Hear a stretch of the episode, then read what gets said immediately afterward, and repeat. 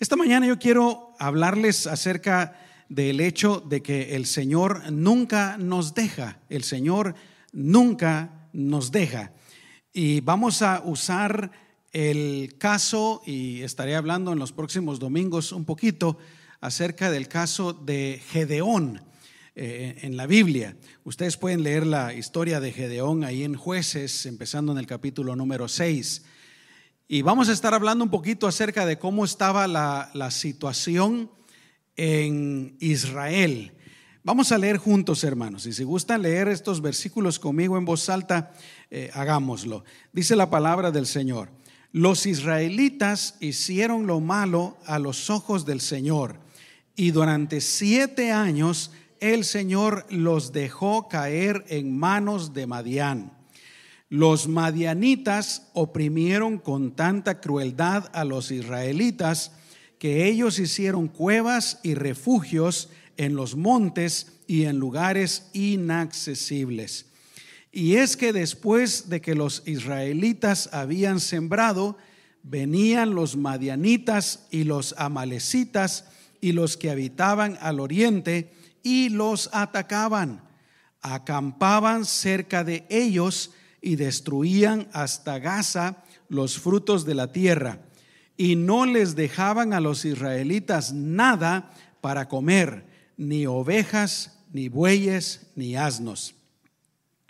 Venían en grandes multitudes como si fueran una plaga de langostas, y acampaban con sus ganados y camellos y devastaban la tierra. Por culpa de los madianitas, los israelitas se habían empobrecido demasiado, así que clamaron al Señor. Aleluya. Este, obviamente, podemos darnos cuenta de que la nación de Israel en estos días estaban en una situación terrible, una situación crítica. Eh, como leímos ahí, eh, tenían estos enemigos, el reino de Madián, que los tenían viviendo, hermanos, en una situación desesperante, una situación angustiante. Hacían calamidades con ellos. Y yo quiero decirles, mis amados hermanos, que muchas veces eh, el enemigo, el enemigo nuestro, Satanás, eh, las circunstancias a veces vienen en contra de nuestra vida de una manera similar pero el punto aquí es que Dios nunca eh, abandonó a la nación de Israel. Aunque ahí al principio leemos, ¿verdad? De que, de que el Señor se alejó de ellos, el Señor los dejó en las manos del enemigo, por una razón muy específica. Pero lo cierto es que eh, Dios no los había abandonado completamente. Y lo mismo es Dios con nosotros. Dios nunca nos deja, Dios nunca nos abandona. Y yo quisiera eh, que todos en esta mañana lo pusiéramos grabado en nuestra mente, en nuestro corazón, lo creyéramos firmemente y vivamos con ese pensamiento. ¿Cuántos dicen amén? Porque sí, hay ocasiones en nuestra vida. Eh, yo creo que a los creyentes que ya tienen más años y que están más maduros en el Señor, y que se han apropiado de la palabra de Dios, esto tal vez no les afecte. Pero sí pueden haber algunos creyentes que eh, cuando vienen situaciones difíciles a sus vidas, piensen, pues, ¿dónde está Dios? ¿O será que me abandonó Dios? O tal vez no le importo a Dios. Eh, y a veces hasta podemos pensar, ¿verdad? Todo lo que me han dicho en la iglesia, pues como que no es verdad. Lo que he leído en la Biblia como, como que no es verdad. Por eso es tan importante, hermanos, nuestra fe confiar en Dios, confiar en su palabra, confiar en sus promesas. Y aunque todos se miren contra nuestro, eh, estar firmes en nuestra fe. Y en el momento apropiado, Dios se mostrará. Dicen amén, hermanos. Vamos a hacer una oración. Señor, te damos gracias en esta preciosa mañana por tu palabra, por amarnos, por tu presencia en nuestras vidas y que esta mañana podamos eh, salir de este lugar, Señor con esa seguridad de que tú no nos abandonas, tú siempre estás a nuestro lado, tú eres nuestro ayudador y no importa qué tan terribles, qué tan tan espantosas, qué tan desesperantes a veces las cosas puedan verse, Señor, tú siempre estarás con nosotros y siempre nos ayudarás. En el nombre poderoso de Jesús, amén y amén. Dicen amén, hermanos. Gloria al Señor. Voy a hacer una pequeña estadística aquí. Y por favor, eh, no, no se avergüencen, ¿ok? Yo soy el primero en levantar la mano. ¿Cuántos de ustedes, cuántos de ustedes alguna vez, alguna vez en sus vidas han pensado como que Dios no los está ayudando, que Dios, ¿dónde está Dios? ¿No? Amén. Es algo muy normal. Amén. Pero bueno, vamos a aprender algunas, algunas cosas importantes de estos pasajes. Lo primero que vamos a recordar, hermanos, es de dónde vienen los males. ¿Por qué ocurren tantas cosas malas? ¿Por qué pasan cosas malas. Yo quiero compartirles por lo menos cinco razones, cinco razones generales de por qué pasan cosas malas en todo el mundo. La primera de ellas, obviamente, es porque estamos viviendo en, una, en un mundo, en una creación caída. Yo les recuerdo que cuando Dios hizo todo, todo era perfecto.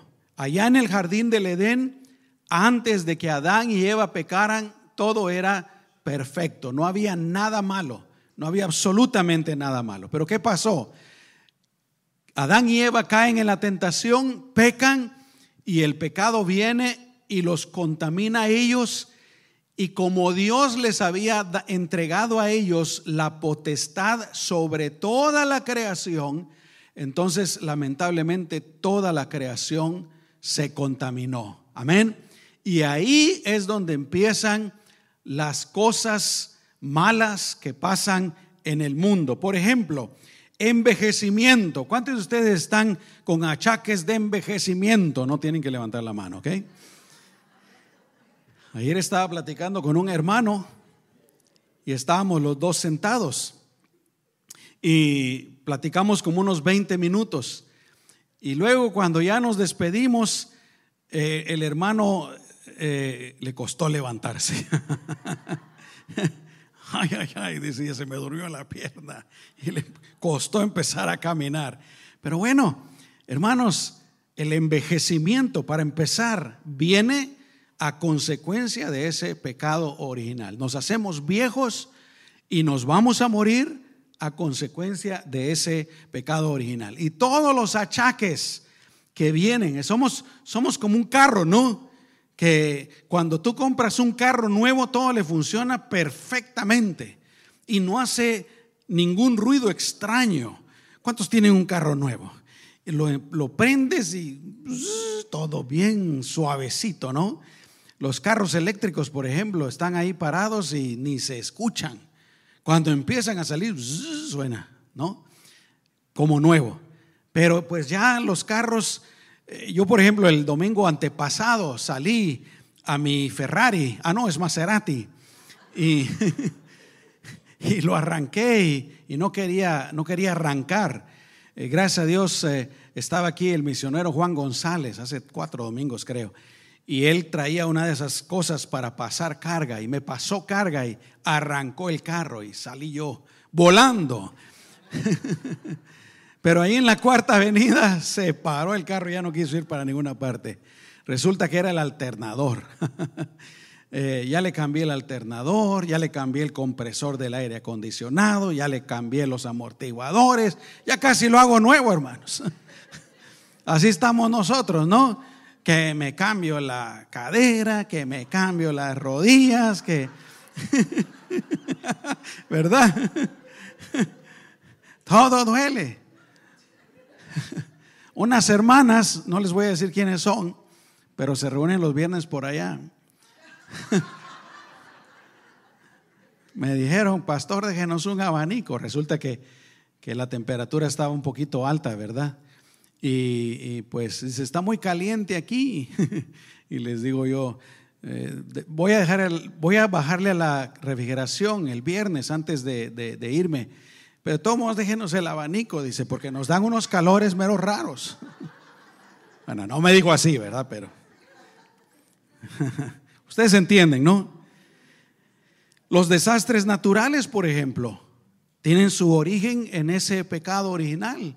Los terremotos, huracanes, inundaciones, tornados, los accidentes que a veces tenemos, hermanos, tienen su origen. Antes en el jardín del Edén nada de esto había, ni iba a haber.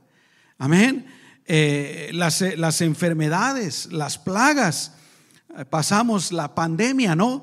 Y yo no sé si ustedes saben, hermanos, pero esa no fue la última pandemia. Va a venir otra pandemia y van a venir más pandemias. Y quién sabe qué cosas vienen en el futuro.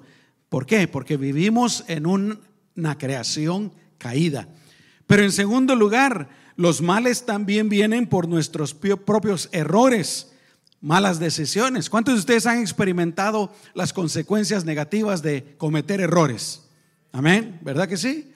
Eh, en tercer lugar, cosas malas vienen por las malas acciones de otras personas. ¿No es cierto? El mundo está lleno de odio, está lleno de avaricia, hay guerras, hay envidias. Las otras personas hacen cosas malas y nos afectan a nosotros, ¿no? Por ejemplo, alguien puso en una ocasión ahí, ¿verdad? Eh, los políticos y generales viejos son los que deciden la guerra, pero ¿quiénes van a la guerra? Puros chamaquitos, ¿no? 18, 19, 20 años. Eh, las acciones de otras personas. En cuarto lugar, los males vienen por los ataques del diablo, especialmente si tú eres creyente. El diablo, dice la Biblia, anda como león rugiente alrededor viendo a quién devorar. ¿No es cierto? E, en el mundo real, los leones siempre andan detrás de los más jóvenes, de los más inmaduros, y también detrás de los enfermos y de los débiles. Por eso es importante que en el Señor siempre estemos fuertes. Dicen amén, hermanos. En quinto lugar, eh, lo cierto es que hay algunas cosas, hermanos, aunque sabemos estas orígenes de las cosas malas, pero hay a veces nunca vamos a, ver, a saber la razón, hermanos. Nunca vamos a saberlo. Ah, pero eh, lo cierto es que en quinto lugar, algunas veces pueden pasarnos cosas malas porque Dios nos está probando, Dios nos está poniendo a prueba. Amén. Aunque yo creo, hermanos, que esto es lo, la menos razón por la cuales nos pueden pasar cosas malas. Pero es cierto. Vamos a leer, por ejemplo, en Deuteronomio capítulo 8 y versículo 2, lo que Moisés le dijo al pueblo de Israel. Léanlo conmigo te acordarás de todo el camino en el desierto por donde el Señor tu Dios te ha traído estos 40 años para afligirte y para qué? Para ponerte a prueba, fíjense. Una de las razones por las que Dios llevó a Israel por el desierto era para ponerlos a prueba. Y sigue diciendo ahí, y para saber lo que había en tu corazón y si habrías de cumplir o no con sus mandamientos. A veces Dios nos pone a prueba, hermanos, y Él quiere que salgamos victoriosos. ¿Cuántos dicen amén? Por eso es importante siempre tomar las mejores decisiones, siempre obedecer al Señor.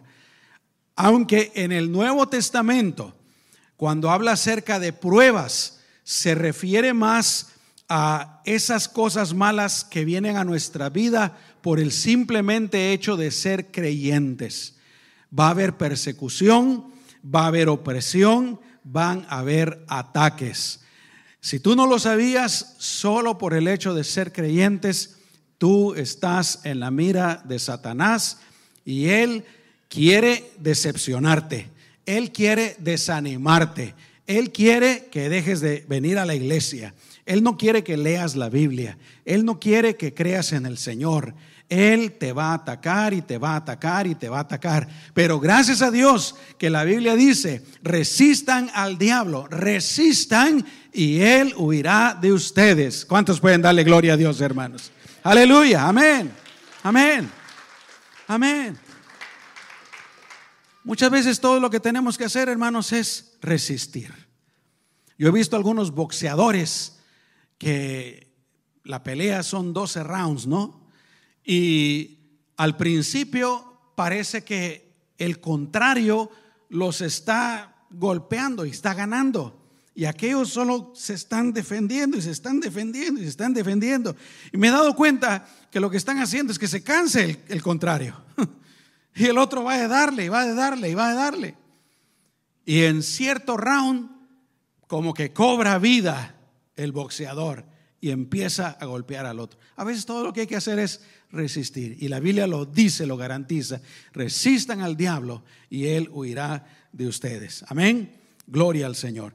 Pero en esta historia que leímos acerca de Israel, hermanos, la Biblia sí nos dice claramente tres razones por las que ellos estaban pasando por ese tiempo crítico. Amén. Y dice que las razones son estas. Número uno, hicieron lo malo a los ojos del Señor. Razón número uno, hicieron lo malo a los ojos del Señor. Cuando un hijo de Dios, cuando una hija de Dios, cuando el pueblo de Dios voluntariamente se desvía un poco, empieza a desobedecer al Señor, se aleja del Señor, eh, no toma en cuenta su palabra. Mis amados hermanos, eh, en ese caso la Biblia dice que Dios disciplina a sus hijos. Dicen amén. Y aquí dice claramente, y esta es la segunda razón por las que ellos estaban en esta situación, que el Señor los dejó caer en manos del enemigo. Ellos hicieron lo malo ante los ojos del Señor, entonces Dios los dejó caer en manos del enemigo. Por eso, hermanos, como creyentes, siempre lo mejor es tratar de vivir lo más apegados a la voluntad de Dios. Amén. Tratar de ser lo más obedientes que podamos. Gloria a Dios. La Biblia dice que Dios disciplina a los que ama. Dios disciplina a sus hijos. Sí, hermanos. Si nosotros disciplinamos a nuestros hijos porque queremos que no se pierdan, queremos que vayan por el camino derecho, Dios es igual. Dios nos disciplina. Y la tercera razón, eh, obviamente, por la que ellos estaban sufriendo en ese momento, es porque el enemigo los estaba atacando y los estaba oprimiendo. Amén. Entonces, como les digo, en nuestro caso, definitivamente por ser hijos de Dios, el diablo nos atacará, el diablo tratará de oprimirnos, de hacernos mal. Pero lo importante es que recordemos que Dios nunca nos dejará. Amén. Aleluya. Dice la Biblia que el que empezó la obra en nosotros, el que empezó la obra en nosotros, Él se asegurará de que la obra termine. Aleluya. Todo lo que tenemos que hacer es creer en el Señor, vivir para Él, amarle, seguir caminando día tras día, confiando en Él. Él nunca nos abandonará. Mira lo que dice el Salmo 94, 14. Tu Señor, léalo conmigo, tu Señor no abandonas ni desamparas al pueblo que has hecho tuyo. Isaías 41, 17 dice, yo el Señor los he escuchado, yo el Dios de Israel no voy a desampararlos. Y en Hebreos 13:5 dice claramente, Dios ha dicho, no te desampararé ni te abandonaré. Aleluya. Dios nunca nos dejará de amar. Dios nunca dejará de ayudarnos. Dios nunca nos abandonará. Si tú alguna vez sientes o piensas que estás solo, o, sientes o piensas que, que todo el mundo te ha abandonado o todo el mundo está en contra tuya, o que a nadie le importas. Recuerda que a Dios le importas mucho y Él está contigo, Él estará contigo y Él te ayudará. Aleluya. Gloria a Dios. Gloria a Dios. Tenemos que aferrarnos a hacer esa palabra, esa promesa nuestra. Él está conmigo, Él está conmigo, Él está conmigo. Sí, hay veces que, que es difícil creerlo. Cuando estamos bien hundidos en el pozo de la desesperación cuando todo está oscuro. Pero ahí es donde tenemos que poner en práctica nuestra fe. Dios está conmigo, Dios está conmigo. Él tiene el control de todo. Aleluya. Aún si me muero, gloria a Dios, para mí el morir es ganancia. Amén. Muy bien. Lo segundo que vamos a aprender, hermanos, es que el enemigo oprimía con crueldad, dice la Biblia, a Israel. Y a causa de ello, ellos vivían escondiéndose. Leamos lo que dice el versículo 2. Dice, léalo conmigo, los madianitas oprimieron con tanta crueldad a los israelitas que ellos hicieron cuevas y refugios en los montes y en lugares inaccesibles. Date cuenta cómo el enemigo tenía al pueblo de Dios, pero ellos lo habían permitido. Ellos habían hecho lo malo ante los ojos de Dios, pero el pueblo de Dios estaba escondido, dice ese pasaje claramente. Hicieron cuevas, refugios en los montes, en las montañas, donde, donde vivían las cabras. Allá estaban ellos. Habían abandonado sus casas, sus propiedades, sus posesiones, su vida normal. Y en lugar de vivir con libertad, eh, vivían escondidos. Así es como el enemigo quisiera tenernos a nosotros, hermanos. No quiere, eh, él es un ladrón. Lo voy a decir otra vez en un momentito. Pero Él no quiere que disfrutemos de nuestra vida. Él no quiere que disfrutemos de las bendiciones de Dios. Él quiere oprimirnos, oprimirnos y que vivamos escondidos. Y con algunos lo logra, ¿no? Hay quienes que no quieren salir de su casa. Hay quienes que no quieren salir de la, de la amargura, no quieren salir de la tristeza, no quieren salir de, de algo que los está oprimiendo. Los israelitas eran infelices, no podían disfrutar de la vida, no podían disfrutar de, sus familias, del fruto de su trabajo, de sus propiedades. Y repito, así es como el diablo quisiera tener a todos los cristianos. La Biblia enseña que el diablo es un opresor, pero gracias a Dios que la Biblia también enseña que Jesús vino a librar a todos los oprimidos. Aleluya.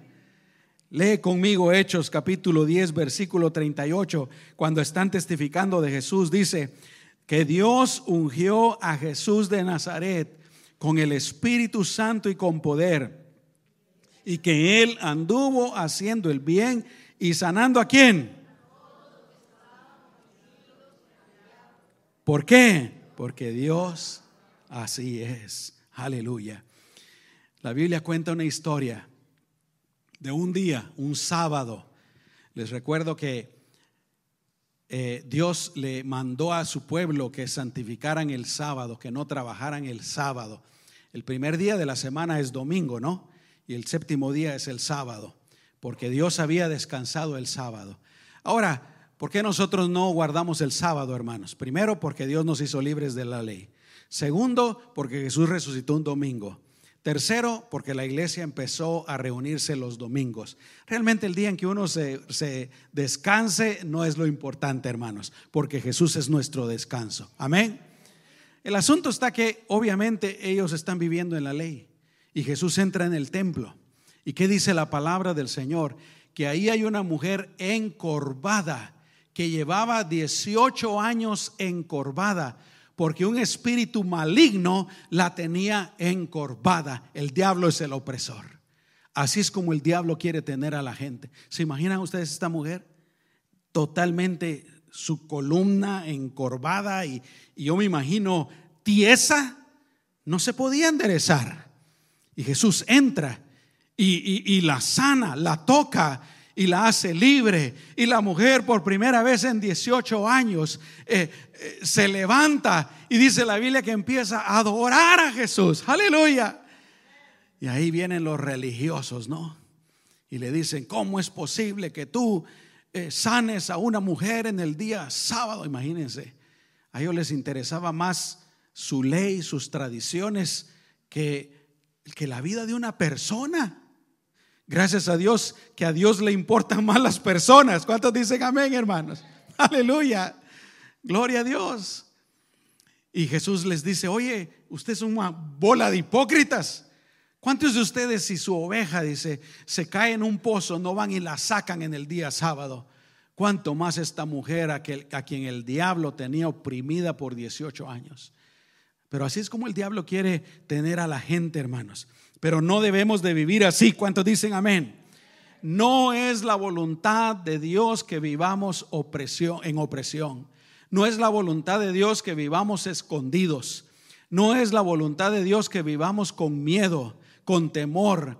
No es la voluntad de Dios. Dios vino para hacernos libres. Dios vino para darnos vida en abundancia. Aleluya.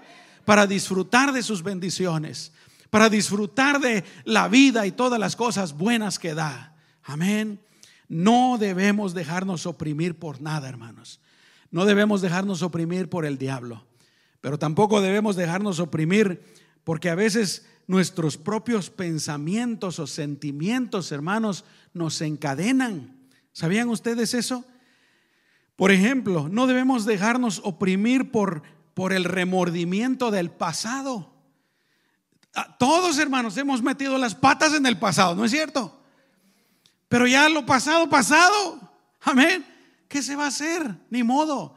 Hay que dejarlo atrás, seguir adelante. Cometimos errores que nos sirvan para aprender, pero no vamos a vivir en el pasado. No vamos a vivir encadenados y lamentablemente hay gente que vive encadenados al pasado. Ay, es que hace tantos años viven sufriendo por lo malo que hicieron o por lo bueno que no hicieron. Ya, hombre, hay que dejarlo. Jesús dijo, vive el día de hoy, vive el día de hoy. Cada día trae su propio mal, vive el día de hoy. Amén. No debemos vivir, hermanos, encarcelados por la culpa tampoco. La culpa es una de las armas que el enemigo utiliza.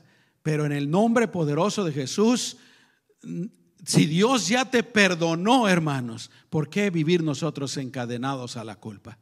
Hoy me siento culpable que no hice esto, o que hice esto, o que hice el otro. Voy a decir algo, hermanos, con mucho respeto, pero yo sé que ustedes me van a entender, pues ya tenemos con mi esposa, ¿verdad? 30 años de ser pastores. Hemos participado de muchos funerales. Ustedes lo saben. Eh, a veces las personas no se portan bien con sus familiares cuando están vivos. Eh, a veces no los visitan. A veces eh, no los aprecian, etcétera, etcétera. Pero se muere la persona y en el funeral no hay quien les gane para llorar, con todo respeto. Yo sé que aquí no hay nadie así, amén. Dicen amén. Gloria a Dios.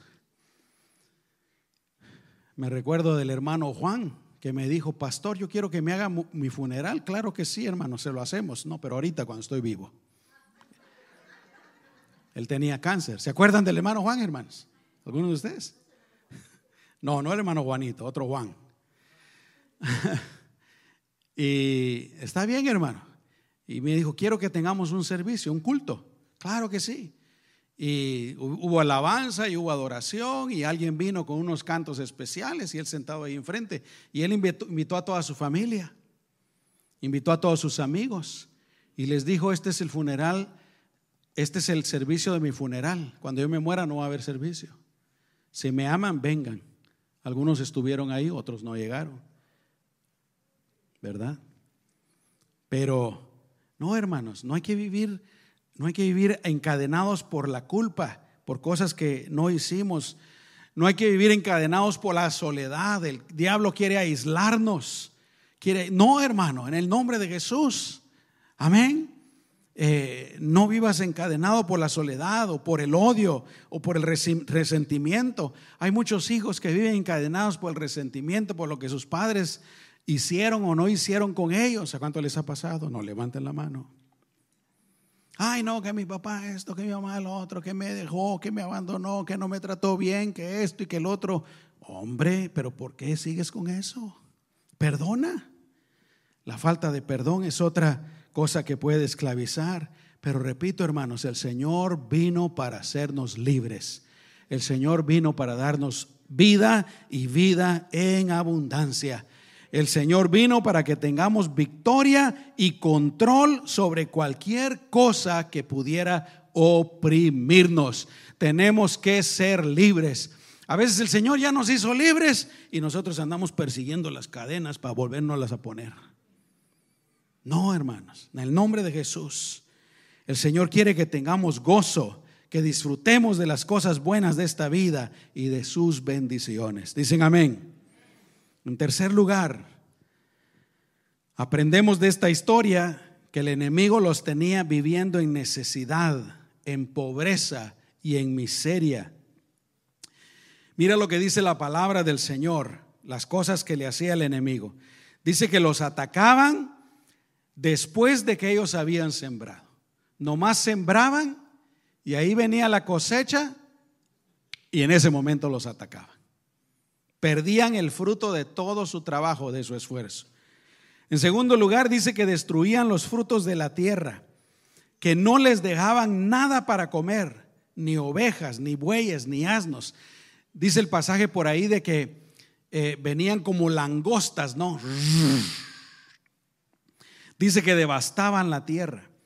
Los israelitas se habían empobrecido demasiado, dice la Biblia. Literalmente, se habían empobrecido demasiado, viviendo en cuevas, con, yo imagino, ropa toda rota. Y no es porque estaban a la moda.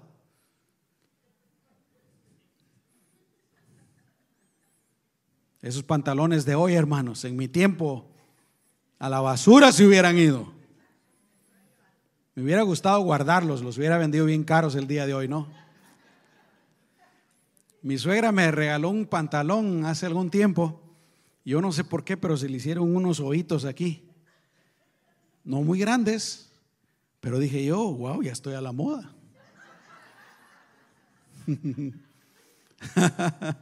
Voy a esperar que se hagan más grandes para estar más a la moda.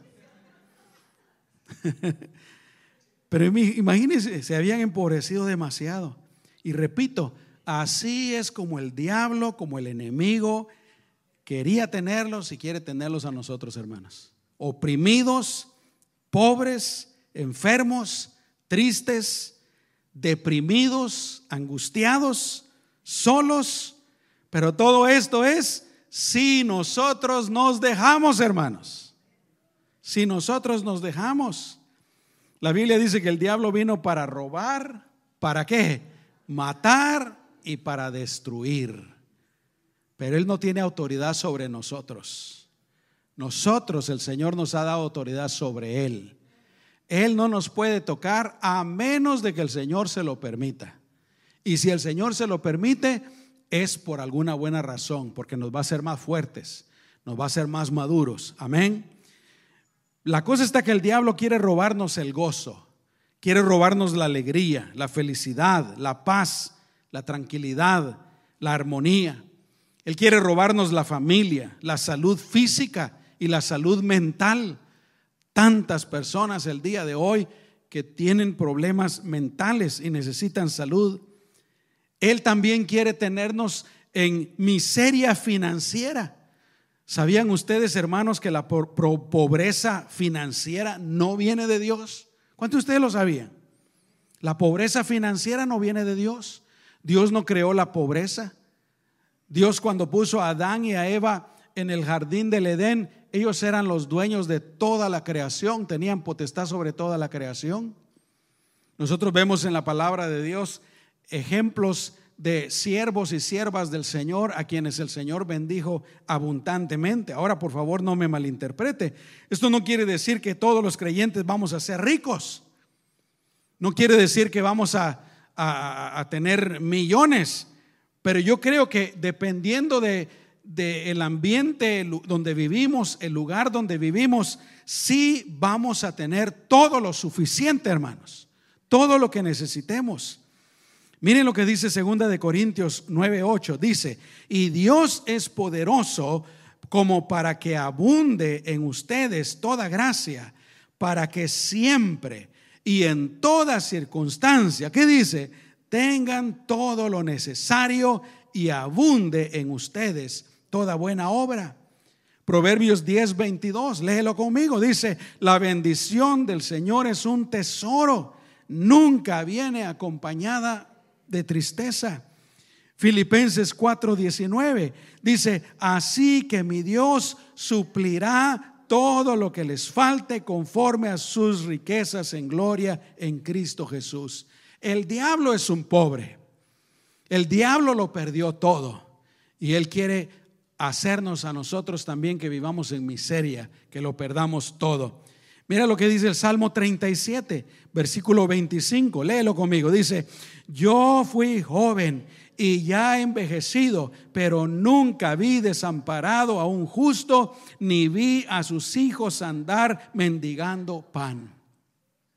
Dios le había prometido a Israel que le iba a dar la tierra prometida y que los iba a bendecir abundantemente en todos los aspectos y áreas de sus vidas.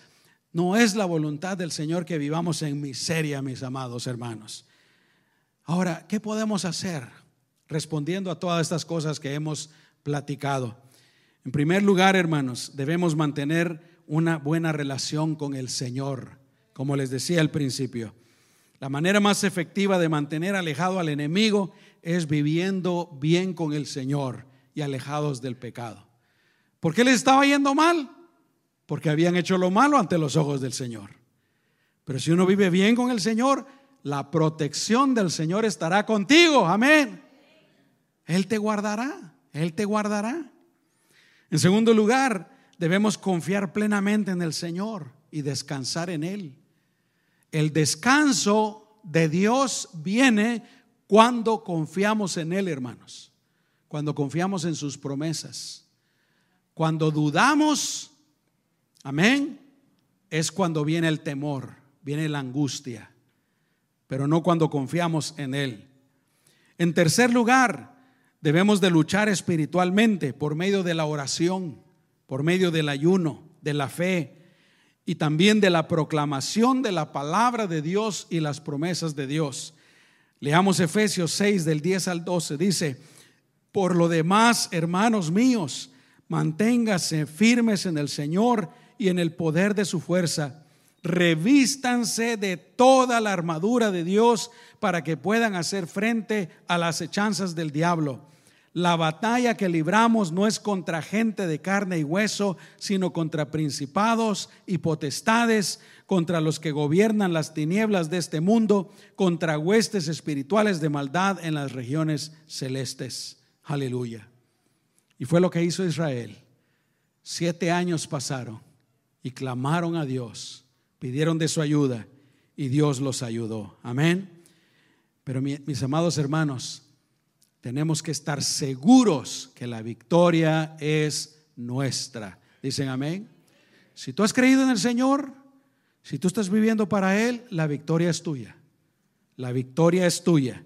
Así es como creyentes, hermanos, como hijos de Dios, no debemos de vivir oprimidos ni escondidos y en completa libertad. Y no debemos de vivir en miseria ni en necesidad. Amén en el nombre de Jesús. El próximo domingo vamos a meditar en cómo el Señor libró a Israel. Vamos a orar, hermanos. Cierra tus ojos. Señor, te damos gracias porque en ti somos más que vencedores. En ti tenemos la victoria, Señor.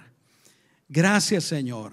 Si hay algo que nos oprime, si hay algo que nos detiene, si hay algo que nos apachurra, Señor, permítenos hacernos libres, o mejor dicho, ayúdanos, porque tú no quieres que vivamos así, Señor. Ayúdanos para nosotros, Señor, confiar en ti y librarnos de ti, Señor, perdón, de esas cosas malas. En el nombre de Jesús, en el nombre de Jesús.